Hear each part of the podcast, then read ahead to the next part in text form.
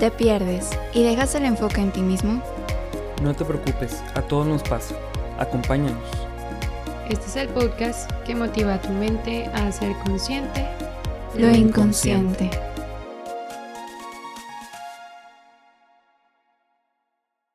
¿Qué tal amigos? Bienvenidos sean todos ustedes a otro episodio más de Inconscientes Podcast. Nos da mucho gusto que estén aquí con nosotros. Ya llevábamos un ratito de no sacar episodio por esto de año nuevo, también para que descansen de tanto de tanto hablar de salud mental. Pero el día de hoy tenemos un es un episodio especial porque queremos empezar a traer más invitados al podcast. Y el día de hoy me está acompañando mi amigo y colega Andrés Díaz. Es un, un psicólogo también, como, como varios acá en este proyecto. Y, y, pues bueno, amigo. Este, ah, bueno, antes de que te presentes, te voy a hacer una pregunta que, que hacemos aquí antes de empezar el, episodio. Y es, hoy, ¿cómo estás? No se vale decir bien, no se vale decir mal. ¿Cómo estás así emocionalmente hablando? Ok, hola Juan, hola a todos los que nos escuchan. Eh, estoy muy emocionado, estoy muy feliz de estar el día de hoy aquí. Me siento un poco nervioso porque también tenía un poco de tiempo sin eh, eh, estar con alguien más hablando de temas que me encantan, como la salud mental. Y hoy me encuentro muy feliz, me encuentro muy feliz porque la vida nos está regalando una nueva oportunidad de seguir aprendiendo, de seguir conociendo, de seguir viviendo y creo que eh, es un motivo suficiente y hermoso para el continuar cada día, ¿no? Entonces hoy me siento muy feliz, muy alegre de estar aquí contigo y con todos ustedes compartiendo eh, pues un tema más. Muy bien, pues muchas gracias amigo por acompañarnos. El día de hoy trajimos a Andrés, bueno, Primero porque sabe del tema del que vamos a hablar el día de hoy y también porque Andrés es parte de un podcast, un proyecto que, que es un proyecto muy padre. Igual si quieres platicarnos un poquito. Claro. Se llama Hablemos de. ¿De dónde viene ese Hablemos de? ¿O de qué se trata? Muy ¿Qué hacen ahí? Bueno, pues eh, nosotros tenemos, o bueno, yo con unas eh, compañeras tengo un podcast que se llama Hablemos de. Hablemos de nació el año pasado porque estábamos muy consternados por las situaciones que estaban sucediendo en nuestras vidas, cada uno por separado. Y se nos hacía muy interesante el poder platicar también de algunos temas como desarrollo humano, como espiritualidad, como salud mental y cómo cada uno de nosotros lo va llevando a cabo en sus vidas. Eh, nace este proyecto con las ganas de poder externar lo que nosotros sentimos, lo que nosotros vemos, lo que ejercemos y aprendemos eh, con otras personas, que otras personas también puedan conocer sobre salud mental, que otras personas también puedan conocer cómo llevamos una vida espiritual, cómo hablamos de diferentes conceptos, ¿no? Y, siempre con un eh, el nombre viene justamente de eso, ¿no? De vamos a hablarlo, vamos a hablar esas cosas que tal vez no todo el mundo quiere hablar o vamos a hablar de esas cosas que a lo mejor para algunos son un tabú, son un tema de conflicto, son un tema de, de preocupación. Entonces, el, el, motivo es, vamos a hablar de todas aquellas cosas que puede que se hablen mucho, que puede que se hablen poco, pero que de alguna u otra forma la gente no siempre quiere hablar o que a lo mejor quieren escuchar y no saben eh, cómo abordar el tema o cómo conocer un poco del tema. Y ahí es donde nace este propósito, ahí es donde nace este, hablemos de... Por mi parte, eh, bueno, somos tres psicólogos, son dos compañeras mujeres y yo. Y bueno, yo soy psicólogo egresado de la Universidad Regiomontana, de un enfoque humanista totalmente. Y pues muy contento, ¿no? De, de, ese proyecto y muy contento también de estar aquí, ¿no? De, de seguir expandiendo esos temas tan importantes también con todos los que puedan estar eh, escuchándolo, con el alcance que pueda tener. Muy bien. Fíjate, pues qué, qué padre proyecto, ¿no? Porque sí, pues de repente nos da pena platicar de este tipo de temas con, con la gente que nos rodea, ¿no? Y qué padre que, que haya espacios como estos para hablar de, de esas cosas. Y pues bueno, el tema del que queremos platicar el día de hoy es un tema relacionado al proyecto de vida. Y la razón por la que trajimos a Andrés de invitado en, este episodio eh, pues por varias razones, ¿no? Pero igual Andrés ahorita nos va a platicar. Pero eh, Andrés pues da una clase sobre este tema. Eso es lo que se me hizo muy padre. Así que supongo que no, no se va a quedar sin nada que decir. Así que, mm, pues bueno Andrés, ¿tú cómo definirías o para ti qué es esta palabra, ¿no? El proyecto de vida. Muy bien. Fíjate que, como, como tú lo mencionas, eh, este semestre estoy dando en la, en la, preparatoria, doy clases en una preparatoria. Eh, y en la preparatoria este semestre doy justamente un curso que se llama Proyecto de Vida, que doy, lo doy normalmente una vez al año. Y este curso me encanta porque creo que hablar de proyecto de vida es hablar de lo que, el motivo por el cual estoy aquí el motivo por el cual estoy viviendo, el motivo por el cual me levanto todos los días, por qué estoy luchando, por qué estoy soñando, eh, cuál es el motivo por el cual estoy haciendo lo que estoy haciendo en este momento. Proyecto de vida yo lo defino como eso, es esto que estoy haciendo que me da sentido, esto que estoy haciendo que le da un propósito a lo que estoy viviendo todos los días. Y si tal vez no estoy cerca de, lo que realmente quiero, si tal vez tengo un sueño, ¿qué estoy haciendo para llegar a ese sueño? ¿Qué estoy haciendo para ir formando dentro de mi proyecto de vida? Eh, ¿Cómo forjarlo? ¿Qué hago para forjarlo? ¿Qué hago para mantenerlo? ¿Qué hago para llegar a donde quiero llegar? Entonces yo defino proyecto de vida como eso, como el camino en el que voy descubriendo o voy encontrando lo que me hace feliz, lo que me da sentido y le doy ese propósito a todos mis días, le doy propósito a lo que soy, a mi ambiente, a mi futuro y a, mis planes. Entonces yo creo que esa es la forma en la que más definiría proyecto de vida. Fíjate que ahorita que decías eso, se me, se me ocurrió una frase que dice, ya, ya es que de repente preguntan, ¿Estás viviendo o nada más consumes tiempo? Se escucha acá bien. Claro, sí. Bien, bien como profunda, ¿no? Pero fíjate, o sea, qué curioso. Dices que das ese curso en prepa, ¿verdad? Así es. Lo que a mí se me hace así como. Digo, supongo que va a ser un reto, ¿no? Porque, digo, al, menos si yo me acordara de la decisión a la que nos sometemos cuando estamos terminando la prepa, ¿no?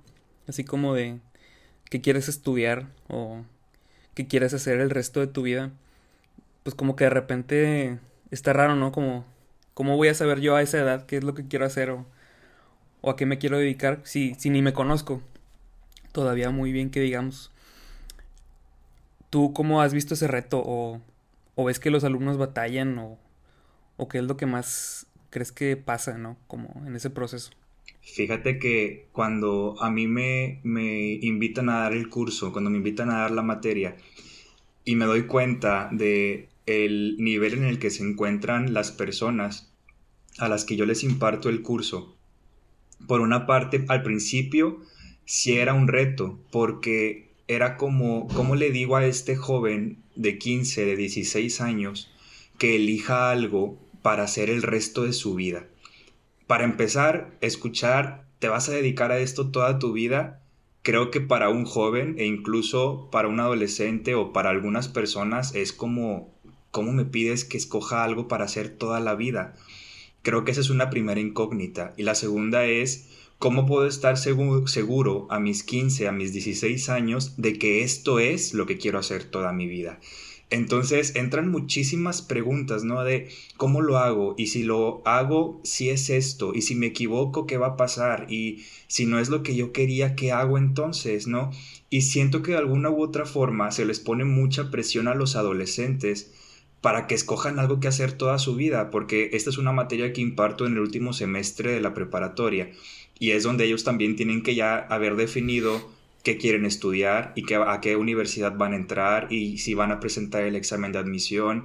Y luego las preguntas de qué tal si la materia o la, o la carrera no les gusta o qué tal si a lo mejor se equivocan de carrera. Entonces, por una parte los jóvenes tienen mucha presión, eso es definitivo pero por otra me encanta que ellos también puedan empezar a darse cuenta de lo maravilloso que es encontrar un propósito de vida. Lo primero que yo les digo al empezar la materia, siempre se los he dicho, es no está mal equivocarse. Porque, porque uno llega con la mentalidad de esto es lo que voy a tener que hacer toda la vida. Y sabes que al, menos en el pasado era una mentalidad muy común de si ya escogiste que vas a ser médico, vas a ser médico toda tu vida, entonces escoge bien. O ya escogiste que vas a ser abogado, entonces e, escoge bien porque vas a ser abogado toda tu vida. Te y tienes que pensionar y no sé qué más. Así es, y, y, tienes que trabajar de eso y tienes que mantener a tu familia de eso y no puedes voltear la mirada a otro lado porque tú ya escogiste que vas a ser abogado. Entonces, imagínate cómo llegan estos jóvenes diciendo es que esta decisión es muy importante y no sé si la voy a tomar bien, no sé si es la decisión correcta. Entonces, lo primero que hay que entender, tanto de proyecto de vida como en el momento en el que nosotros empezamos a planificar, es que se vale tener diferentes caminos, que no se trata nada más de, sabes que me voy a ir por la línea de las leyes y me voy a ir por la línea de esto y me voy a... Y, ¿Qué tal si de repente quiero tomar un retorno? En la vida hay retornos, en la vida se vale decir, ¿sabes qué? Ahora quiero darle por acá. Y una vez eh, le, comentaba a, un grupo al que le di esta materia, les decía, es que no está mal si un día se levantan y dices, me quiero cambiar de carrera. ¿Sabes qué? Ya lo pensé bien, ya estuve ahí y no es lo que yo siento que puedo hacer toda la vida. Y siempre les doy un ejemplo, ¿no? De una persona que llegué a conocer que se cambió de carrera casi tres, cuatro veces. Y bueno, a lo mejor sí fue dinero que de alguna u otra forma no contribuye, pero sabes que las experiencias que aprendiste, las materias que viste, el tiempo que invertiste a conocer otra profesión, eso no es tiempo perdido. Al final de cuentas, conoces más, descubres más, entonces nunca se trata de tiempo perdido cuando uno se da cuenta que se equivocó siempre hay un aprendizaje, siempre hay una nueva experiencia, siempre hay algo que aprender y eso nunca se va a tomar como tiempo perdido. Entonces, eh, al menos a los jóvenes que les cuesta mucho tomar esta decisión, que les cuesta mucho como orientarse es, bueno, lo primero que tienes que entender es que se, te podrías equivocar. a lo mejor no es lo que quisieras, pero bueno, si te equivocas no pasa nada, el aprendizaje nadie te lo va a quitar. ¿Sí? Nadie te va a quitar la experiencia que tuviste y a lo mejor después escoges bien, a lo mejor después encuentras el sentido. Y bueno, en la preparatoria la carrera, la materia se va, se da en base a la carrera que quieres estudiar. Pero también existe la otra parte, ¿no? La parte que ahora sí funciona en la vida real cuando es qué vas a hacer de tu vida. El proyecto de vida no se trata nada más de, pues escogí esta profesión sino ahora sí se trata de qué quieres. Si quieres estudiar aquí, te quieres ir a otro lado, quieres aprender de otras culturas, quieres casarte, no te quieres casar, quieres tener hijos, no quieres tener hijos, empezar a proyectar. Entonces, por eso es justamente que se llama proyecto de vida. ¿Qué estoy proyectando al futuro que quiero conseguir? ¿Sí? Entonces, ahora sí, cuando uno lo trabaja desde la manera de la vida real, es ¿Qué estás planificando para tu vida? ¿Qué tienes en mente? ¿Qué quieres lograr? Fíjate que ahorita que decías eso, con, esto del equivocarse, ¿no? Como que le tenemos mucho miedo a, equivocarnos. Y ahorita pensaba, no sé, el hecho de enfrentarme a esta decisión de que quiero estudiar, o sea, pensamos como si, como si ese sí significara un sí para siempre, como no puedes decidir otra cosa después, no puedes cambiar de opinión. Y de repente, por ejemplo, o sea, yo creo que hasta nos pasa a nosotros, ¿no? Y a, y a gente más grande. O sea, porque yo me acuerdo que decía, mm, antes de acabar mi carrera, o sea, no sé, hacía prácticas. Y, y me acuerdo que le decía a mi psicóloga que, oye, es que, o sea, no me quiero equivocar en mi trabajo, siento que todavía no estoy preparado. Por ejemplo, para dar terapia, este, hace mucho me acuerdo que le decía eso. O para, mm, para hacer cualquier otro tipo de proyecto. Ya ves que este, a nosotros como psicólogos de repente nos mandan a que una escuela o a que alguna empresa o, hacer algo así. Y me decía mi psicóloga, pero pues entonces, ¿por qué? O sea, ¿por qué te da tanto miedo equivocarte si ahorita estás en la mejor etapa para equivocarte? Ahorita estás estudiando, estás, eh, estás siendo respaldado por una escuela que te puede cubrir si te equivocaste en algo. Y eso me hace pensar como de mientras más jóvenes, pues pues qué padre equivocarse, ¿no? O sea, porque qué padre que me equivoqué a mis 17, 20, 23 años y no me equivoqué a los 60 o alguna cosa así, ¿no? Exacto. Que digo, también se vale, ¿no? No es como que de que, uy, nada más los jóvenes se pueden equivocar. Pero me acordaba mucho de eso y, y ahorita digo, ahorita creo que está muy de moda este tema de la película de Soul, no sé si ya la viste. Sí, muy buena, muy buena película, me encantó. Está muy cool. La verdad que, ah, bueno, y luego salió Navidad, o sea, regalito de para el alma. Muy, la verdad es muy buena película. Está muy padre. Ahorita, igual ahorita nos metemos más a eso, o sea, ahorita te pregunto más de eso. Ok.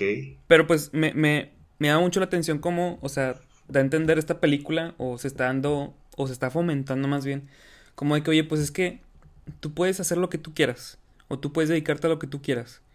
Y si en un mes, o si el día de mañana dices ya no quiero, eso no significa que estás dejando de ser tú. O sea, como, como ando a entender lo que yo decía sobre mi carrera, pues no, no me definen. O sea, primero soy Juan antes de ser psicólogo, ¿no? Primero soy Andrés antes de ser psicólogo.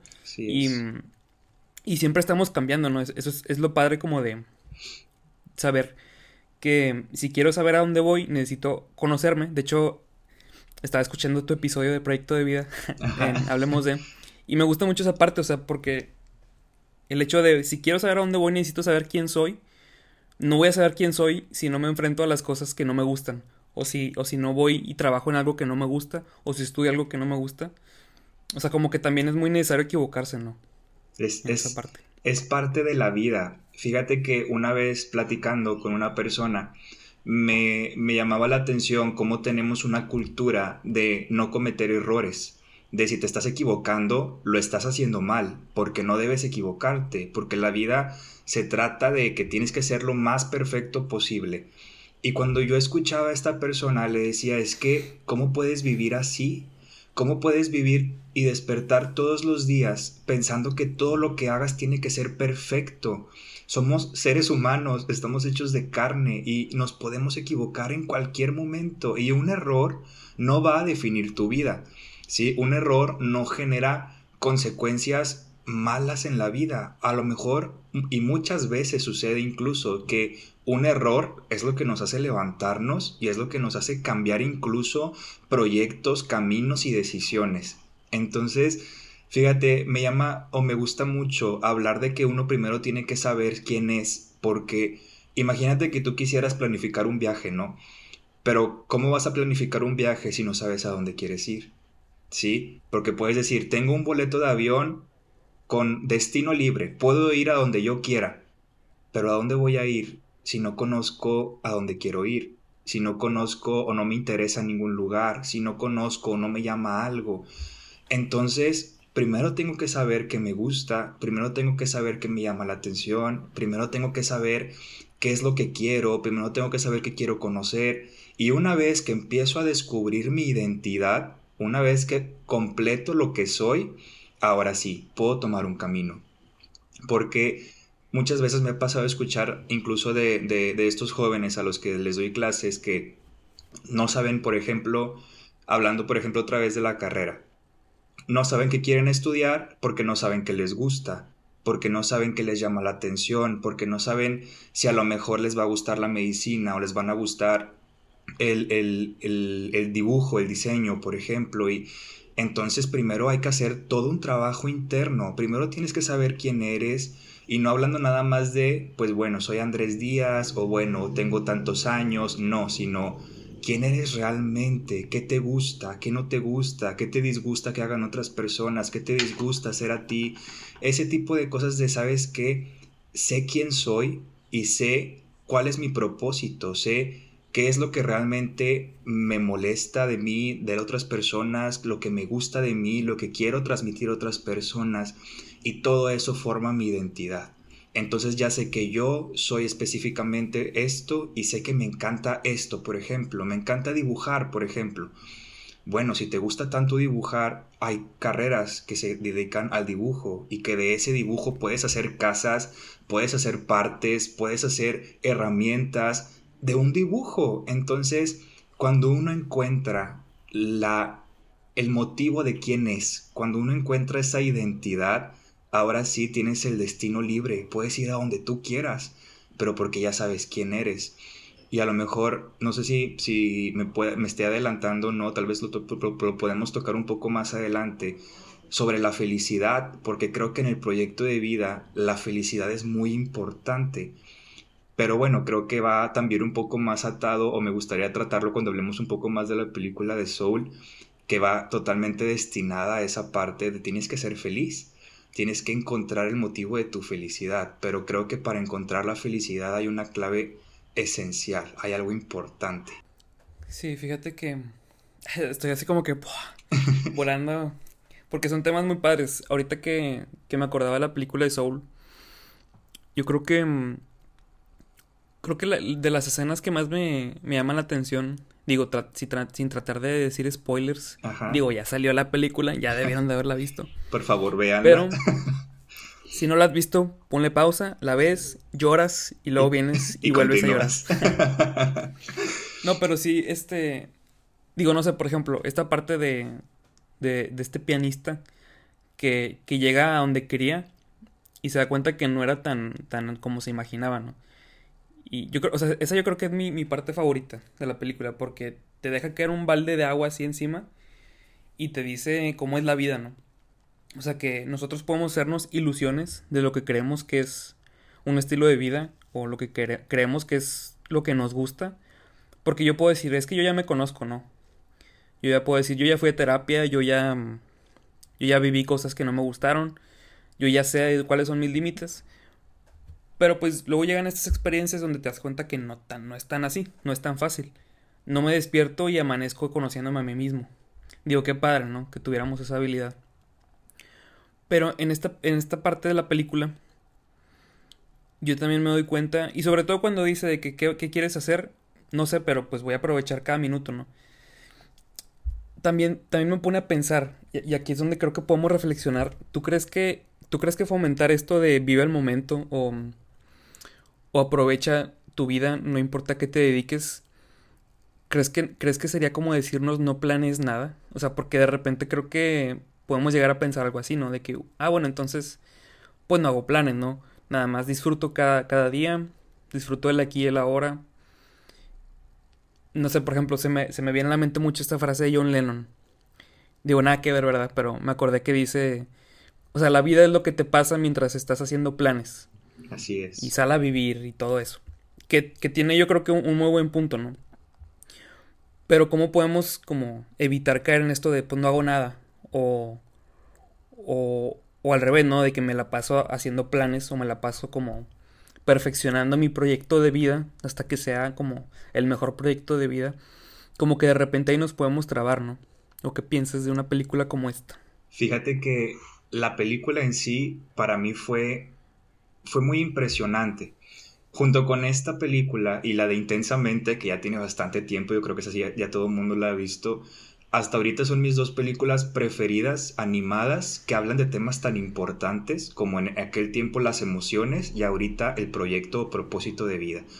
La escena que más me gusta de Soul es justamente esa que tú también dices, no, perdón, un poquito antes, cuando está hablando con la, la mujer que toca el saxofón y, le dice, no, es que yo creí que iba a ser más, yo creí que iba a ser más. Y la, y la mujer da la analogía del pez que está buscando el océano, ¿no? Y es que ya estás en el océano, ¿no? Y lo que es lo que, es lo que tú mismo decías, cómo muchas veces generamos una expectativa de la vida de esto es lo que yo voy a hacer y no voy a detenerme hasta que lo logre. Y puede llegar a suceder que alguien logra esta expectativa y como tú dices, no es lo que estaba pensando. O a lo mejor nunca se detiene porque aunque puede ser que ya haya cumplido su objetivo mucho tiempo atrás, no era lo que esperaba de eso y nunca se dio cuenta que ya lo había conseguido y se vuelve algo inalcanzable. Yo le agregaría una palabra a lo de vivir cada minuto de, la vida. Yo agregaría, al final este, este muchacho, este hombre dice, voy a vivir cada minuto yo creo que diría, voy a vivir cada minuto con propósito, voy a vivir cada minuto con sentido, porque vivir cada minuto, yo puedo estar toda la semana acostado y estar viviendo cada minuto, pero también puedo estar afuera viviendo lo que quiero cada minuto. Entonces creo que esa es la diferencia entre lo, entre lo que me preguntas. No creo que sea un haz lo que tú quieras o vive haciendo nada. Creo que es un genera algo o ve en busca de lo que sueñas sin generar grandes expectativas y disfrutando el proceso. Porque hay gente que se clava tanto con el resultado que se olvida de disfrutar todo lo que está en medio. Y el resultado es solo una pequeña cosa de todo lo que tuviste que hacer para llegar. Y creo que es ahí donde entonces ya uno no se siente alegre o uno ya no siente la proyección o uno ya no siente haber alcanzado el logro porque no disfrutó todo el trayecto. Esta persona, por ejemplo, en la película, sin dar tanto spoiler, tú la puedes ver en la película haciendo muchas cosas. Está dando clases, eh, toca también en, en o ha dado, dicen en la película que da varios conciertos, cosas así. Pero si te fijas, nada de eso a grandes rasgos lo hacía feliz. Lo que él, lo que él sentía que lo iba a hacer feliz era verse proyectado frente a un gran público dando un concierto. Pero no se había dado cuenta de que dar clases también era parte del proceso para llegar a donde él estaba, o todos los conciertos que se aventó antes también eran parte del proceso para llegar a donde él estaba. Para él eso no era esencial, para él eso era, eran proyectos fallidos que no llevaban a ningún lado, pero si tal vez pudiéramos unir todas aquellas cosas que hizo antes de llegar a donde él tenía la expectativa de llegar, tal vez hubiera dado cuenta que por fin lo había conseguido, ¿no? Que había llegado al océano, por así decirlo, que había conseguido la meta, el propósito que se había tenido haciendo tantos años, pero porque por no ver todo lo que había hecho atrás, no pudo dimensionar lo que realmente significaba el sueño que estaba obteniendo, el sueño que estaba buscando. Y cuando por fin lo tiene, no es suficiente. No es suficiente porque, porque para él fue algo minúsculo comparado con la expectativa que él tenía. Si tal vez hubiera visto lo que había atrás, tal vez hubiera completado la expectativa, tal vez hubiera completado o logrado lo que él tenía en mente. Entonces, creo que se trata de vivir con propósito, Juan. Creo que se trata de, si ya encontré que esto es lo que a mí me hace feliz, si esto es lo que a mí me gusta, bueno, entonces voy a continuar, voy a disfrutar el proceso, voy a disfrutar el camino y cuando lo logre por fin, voy a celebrar que lo estoy logrando. Pero no se trata de adornar la meta, no se trata de ponerle flores y cohetes y pirotecnia a la meta y dejar el camino como un desierto que no te lleva a ningún lado. Si tú en cambio el camino lo adornaras con flores, si tú en cambio el camino pusieras carteles que dijeran vas para allá, vas en proceso, lo vas a lograr, híjole, cuando por fin llegues a la meta sería lo logré, cumplí los carteles, pero también disfruté lo que había en el camino y me detuve a oler las flores del camino y me detuve a... y disfruté cada momento. Entonces llego a donde por fin quería llegar y me siento pleno porque disfruté todo lo de atrás también, porque aprendí, porque amé, porque escuché, porque experiencié y mi vida y mi propósito llegó a donde tenía que llegar. Creo que esa fue la diferencia y al menos creo que de eso se trata, ¿no? Ahorita que te decía, por ejemplo, hablando de ser felices, creo que se ha confundido muchísimo la felicidad. Creo que se le ha puesto etiqueta y precio a la felicidad hoy en día para ser feliz tienes que ser millonario y tienes que tener los mejores lujos y tienes que conocer a, a esta gente y, y bueno, para ser feliz tienes que cumplir con un estándar, ¿no? Para ser feliz tienes que cumplir con este estándar. Y bueno, la verdad es que yo creo que la felicidad no es tan complicada. Sí, yo creo que la felicidad incluso es gratis. Porque al menos para mí, Andrés, la forma en la que yo veo la felicidad es como un estado de vida y no como una meta a lograr. ¿sí? Yo creo que la felicidad se alcanza aceptando lo que tienes y luchando por conseguir más, pero una vez que ya aceptaste lo que tienes y lo que eres. Entonces, yo soy feliz con lo que tengo en este momento, con lo que soy en este momento, con lo que gano en este momento, y en mi proyecto de vida yo aspiro a más, sí, pero en este momento soy feliz con lo que soy soy feliz con lo que hago, disfruto el momento en el que estoy. Entonces estoy seguro de que el día de mañana, cuando llegue a donde realmente quiero estar, voy a seguir siendo feliz, porque aprendí que la felicidad se alcanza desde lo que tienes en el momento presente y no estás aspirando a ser feliz en el futuro. Entonces, creo que esa es la diferencia en el proyecto de vida, que hay unos que hay unos proyectos donde la felicidad tiene la etiqueta de meta en vez de tener la etiqueta de soy, ¿sí? No voy a esperar a tenerlo todo para ser feliz. No voy a esperar a cumplir todo lo que quiero hacer para sentirme feliz. Esa felicidad nunca va a llegar hasta que aprendes primero a reconocer y aceptar y amar lo que eres en este momento y apreciar lo que puedes llegar a ser en el futuro. ¿Qué piensas? No, pues me, gusta mucho eso de la, de la, del, de la meta, ¿no? Y de que adornar mejor el camino y no nada más concentrarte en la meta, ¿no?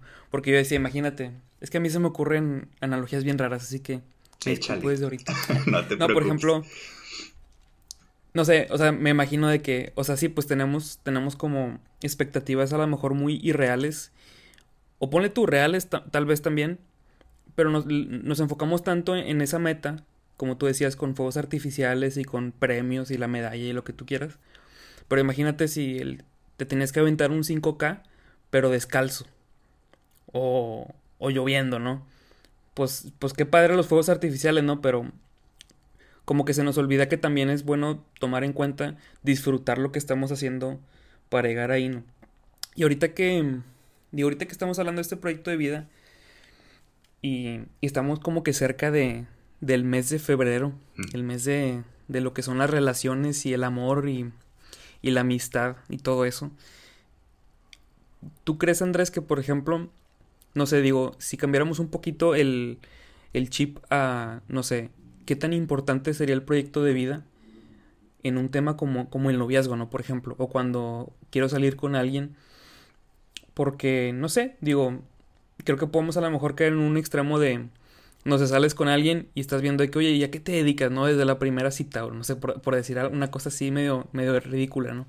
O de que mm, ¿Cuáles son tus planes de vida, no? De aquí para, todo, para toda la vida. O algo así. ¿Crees que es importante tomarlo en cuenta? O sea, cuando queremos pensar en tener una relación con alguien. O, o eso déjalo para después. No te preocupes al principio. ¿Qué tan, eh, qué tan necesario es pensar en, en algo como el proyecto de vida? Metiéndonos ya en este tema sobre buscar pareja, ¿no? Por ejemplo. Yo considero que es muy importante para mí hay una palabra esencial que, creo que en algún momento en un podcast de Hablemos de lo llegué a tratar, que si, eh, la palabra es coincidir. Yo creo que para que una relación continúe, que dé frutos, que sea próspera, que sea larga, tiene que existir la palabra coincidir en, en el proyecto, ¿no? ¿Por qué? Porque imagínate que conoces a una persona y te encanta, te enamoras y dices, esta es la persona de mis sueños. Pero yo en mi proyecto de vida tengo pensado vivir y criarme aquí y morirme aquí, porque aquí nací, porque aquí trabajé, porque aquí está mi familia. Y la otra persona está decidida y aferrada a irse a trabajar a Alemania. Estoy dispuesto a cambiar mi proyecto de vida para que coincida con el proyecto de vida de esta persona o esta persona tiene la intención de cambiar su proyecto de vida para que coincida con el mío? Si la respuesta en ambos casos es no, entonces la relación no va a funcionar. Creo que es importante, a lo mejor no tiene que ser tan al principio, cuando uno a lo mejor apenas está como pues conociendo a la persona y conociendo eh, simplemente el conocer de manera personal. Pero antes de que sea más profundo, antes de conocer a familia, antes de conocer a eh, eh, este, sí, ya de, adentrarte más en la vida de la otra persona, sí tengo que saber a dónde te diriges. Sí, a lo mejor no te pido que me digas qué ves en 15 años, qué ves en 10 años, pero sí quiero que me digas, oye, ¿qué es lo que planeas? ¿Qué, ¿Cuál es tu, qué quieres hacer en tu vida? ¿O por qué estás luchando en tu vida? Entonces, creo que el proyecto de vida es importante y creo que tiene que coincidir. Para mí hay tres cosas. Es coincidir en proyecto, coincidir en valores y coincidir en creencias. ¿Sí? Para mí esas son las tres claves de una relación exitosa. Tengo que coincidir en el camino de vida, tengo que coincidir en los valores que tengo y que tiene la otra persona, y tiene que coincidir en las creencias que tengo y que la otra persona tiene. Si en alguna de estas la persona con la que estoy no cuadra, no quiere decir que vaya a ser una relación imposible, pero quiere decir que va a ser más difícil conectar. Quiere decir que va a ser más difícil sobrellevar la relación, porque hay una de las tres, o dos, o tres, que no van en el mismo camino. Entonces, para mí el proyecto de vida es esencial tanto en la persona individual como cuando se une en pareja. Ya si en pareja, por ejemplo, deciden, ¿sabes qué? Vámonos juntos a hacer esto. Ah, bueno, ahí cambia, porque ya el proyecto de vida de la pareja es uno. Ya los dos aceptaron sus proyectos, conectaron sus proyectos y ya deciden juntos. Ahora sí, ya juntos, ¿qué vamos a hacer? ¿Qué quieres hacer? ¿A dónde quieres ir? que estoy dispuesto a dejar yo y que estás dispuesto a dejar tú, pero juntos, ¿sí? Nadie decide por separado y en una relación menos, menos, o sea, ya cuando alguien tiene a una persona, ya las decisiones son de dos, ¿sí? Por eso es importante conocer a la otra persona, es por eso también necesario conocer lo que siente y a dónde va. Por eso, importante de nuevo, coincidir. Y así ya coincidiendo juntos, tomamos decisiones juntos y renunciamos a cosas juntos y caminamos juntos. Entonces yo creo, Juan, que para mí es muy importante la palabra coincidir juntos, ¿sí? En una relación. Entonces el proyecto de vida va conectado totalmente en la relación de noviazgo, de matrimonio, de lo que sea. Pero sí coincide, sí debe coincidir el proyecto de vida. Que volvemos a lo mejor a, al mismo tema, ¿no? O sea, como que inevitablemente decimos, pues ¿cómo, cómo puedo yo saber qué espero del proyecto de vida de alguien más si yo no sé qué quiero, ¿no? Si yo no conozco qué es lo que quiero hacer. O por ejemplo, no se pensaba esto de tenerle miedo al, al error, ¿no? Al equivocarse.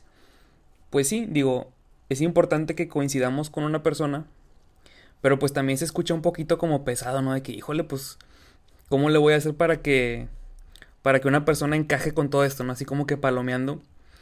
Pero yo creo que eso es lo padre de esto, ¿no? O sea, como tampoco se trata de que cada vez que conozcamos a alguien tener la libretita, ¿no? Y estar de que, ah, mira, cumple con esto, con esto y con esto. No creo que sea como lo, lo sano. A lo mejor habrá gente que, que sí está como que súper segura. Claro. Pero pues también lo padre de equivocarse también puede ser esto mismo, ¿no? Como de, oye, a lo mejor la persona no está al 100% como encaminada a lo que yo estoy buscando. Pero el, el, el, saber si no. El saber si va a funcionar o no. Como que a veces es necesario experimentarlo, ¿no? Claro que podemos caer en esto de. De que pues tampoco salgamos con la primera persona. O nos, este, nos comprometamos con la primera persona que conozcamos solo porque sí. Pero pues también está padre eso, ¿no? De que, oye, nadie es perfecto. Nadie te está pidiendo que conozcas al amor de tu vida o que ya funcione para siempre y que sea esa persona, el hilo rojo como, como dicen. Pero pues al final nos vamos a dar cuenta también equivocándonos, ¿no? O sea, por eso mismo mucha gente le, incluso le, tenemos miedo como a, a, tener una relación con alguien. Porque de repente pensamos que esa persona tiene que ser, ¿no? Como que la, la indicada. Cuando a lo mejor hay muchas indicadas. Pero pues a veces las cosas o no se dan o simplemente pues de las cosas que sí había, que, en las que coincidían, había una muy importante en la que no coincidían, por ejemplo. No sé, digamos que una creencia que es muy vital para, para una persona o para las dos, sí coincidían en que sí, que me gusta la música, no sé, me gusta ir de antro y me gusta el reggaetón y me gusta, me gusta ver el fútbol y que me gusta, no sé qué, pero a lo mejor está esa parte en la que no coincidimos que es muy importante para, para la persona, pues es feo, ¿no? Como el decir de que, uh, pues a lo mejor eso es suficiente para saber que no funciona. Así es. Pero si no lo vives, si no lo experimentamos, pues nunca lo vamos a saber, ¿no? Así es. Así es, Juan. Y creo que como tú dices, de los errores uno aprende y encuentra cosas maravillosas. Lo que yo quiero dejarles es, no tengan miedo a equivocarse, no tengan miedo a, a decir, chin, la regué, pues le voy a seguir. Y en cuanto a una relación también, le tenemos mucho miedo a, a conocer a otra persona y a que la otra persona sea realmente importante para nosotros, pero también le tenemos miedo a, a que la relación no vaya a funcionar, a que fracase. Y no, todo lo contrario, que a lo mejor no haya sido con esta persona en específico, como tú dices, no quiere decir que no haya otras 10 personas indicadas que pueden estar en la misma posición que tú y que a lo mejor una de esas 10 puede ser la persona que tú estás esperando y la persona con la que vas a conectar en todo.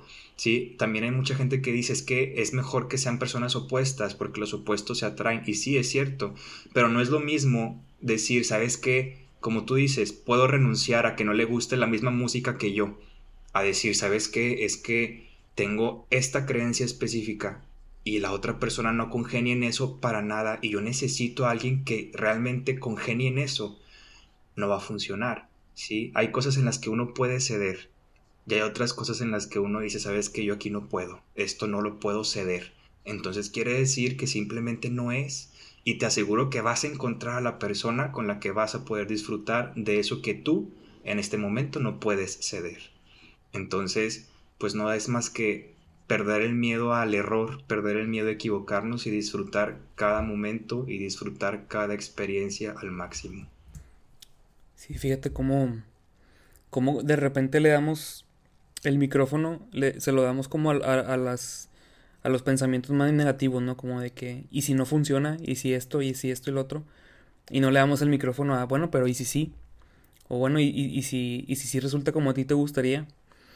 Pero bueno, yo creo que me quedó mucho en este episodio esta parte de, pues bueno, si, si, si no me aviento en, en, en esta en este viaje de conocerme o en, esta aventura de, de, saber quién soy y qué es lo que me gusta y lo que no, pues necesito vivir esas experiencias, ¿no? Para saber para saber a dónde quiero ir, con quién quiero ir a lo mejor. Y, y pues bueno amigo, te quiero agradecer por, por acompañarnos en este día. Yo creo que les va a gustar mucho a las personas que están siguiendo el podcast. Este, Ahora sí que cada quien está con la camisa de su podcast. Estoy acá, no están Erandi ni Diana. Hoy estaría padre que sacáramos unas playeras Erandi y Diana. El equipo de Inconscientes hay que sacar unas. Pero cada quien anda representando así como que cada podcast es lo que me gusta. Vamos a ver más de Andrés alguno, algún día pronto. Lo vamos a seguir invitando. Si, si él quiere, ¿verdad? Claro que sí. Y pues bueno amigos. Recuerden que este, es muy importante darse la oportunidad de vivir experiencias, de vivir el momento, de conocer y buscar a dónde queremos ir. Todo esto para seguir haciendo consciente lo inconsciente.